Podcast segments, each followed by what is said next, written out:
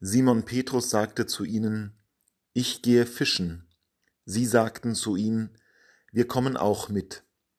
Sie gingen hinaus und stiegen in das Boot, aber in dieser Nacht fingen sie nichts. Als es schon Morgen wurde, stand Jesus am Ufer, doch die Jünger wussten nicht, dass es Jesus war. Dieser letzte Bericht im letzten der Evangelien von Johannes ist erst nachträglich hinzugefügt worden, eine späte Redaktion.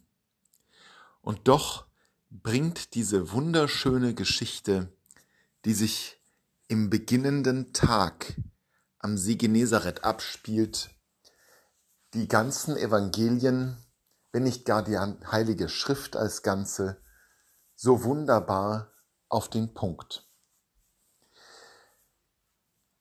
Die Apostel und Jünger haben eine unglaubliche Zeit hinter sich gehabt. Sie sind mit Jesus bekannt geworden, sind ihm nachgefolgt, haben seine Zeichen und Wunder gesehen, seine Lehren vernommen, seinen Worten gelauscht. Sie sind mit ihm nach Jerusalem gegangen, haben seine schreckliche Hinrichtung am Kreuz miterlebt und dann den ersten Hoffnungsschimmer mitgenommen in den Erzählungen von den Frauen vom Grab, in den Begegnungen mit dem Auferstandenen. Und jetzt, jetzt sind sie zurück in Galiläa, zurück dort, wo sie angefangen haben, am See Genezareth, als Fischer. Genau an dem Punkt, wo Jesus sie ganz zu Beginn des Evangeliums herausgerufen hatte. Wie eigenartig, dass sie zurückgekommen sind, dass Johannes uns hier die Apostel noch nicht als die Verkünder des Wortes herausstellt, nicht als die Gesandten, was ja ihr Name bedeutet, sondern als eine Gruppe von Menschen, die Unglaubliches erlebt hat und dann einfach wieder zurückkehrt in den Alltag. Das ist etwas verwirrend. Und doch ist es so nah dran an uns. Denn dieser Alltag, das ist ja nicht nur der Alltag der Apostel, das ist auch unser Alltag. Das ist unser Leben, unsere Normalität.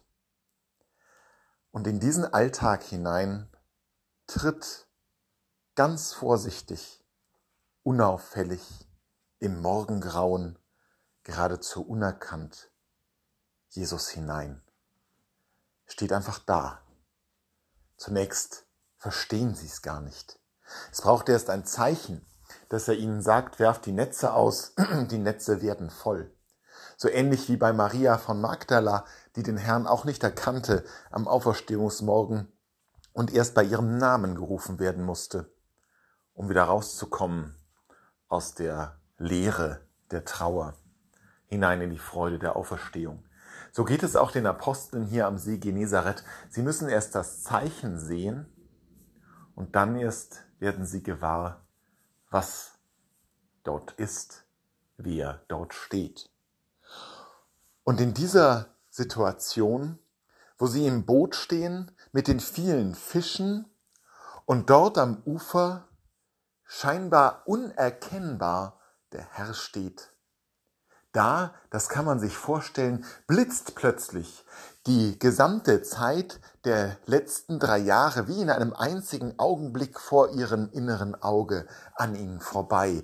Das Lehren Jesu, das Predigen, die Brotvermehrung, die Wunder, der Tod am Kreuz und das unfassbare, unbeschreibbare Glück des Osternerlebnisses. Das alles plötzlich taucht in einer Blitzsekunde vor den Jüngern innerlich auf.